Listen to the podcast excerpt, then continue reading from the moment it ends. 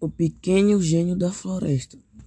Você sabe quem é o pequeno gênio da floresta? É o Curupira. Curupira é um anjo bom das matas brasileiras. É um menino de cabelos vermelhos e lisos e peles bem morenas. Seus dentes são verdes, tem os pés voltados para trás.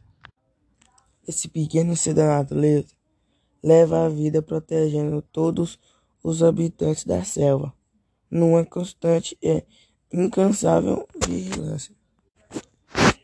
Cuida com carinho das florestas e das árvores, e dos bichos e dos animais. Castiga qualquer caçador que tenta matar os passarinhos e qualquer criança malvada que quer mexer nos ninhos não permite que maltratem as árvores e nem colham seus frutos ainda verdes e pequenos. E ama os animaizinhos indefesos. Seu amor pelo que vive na mata faz com que todos adorem. É o pequeno cupim na nossa floresta. Esse menino selvagem, mas com coração tão bom generoso e cheio de amor.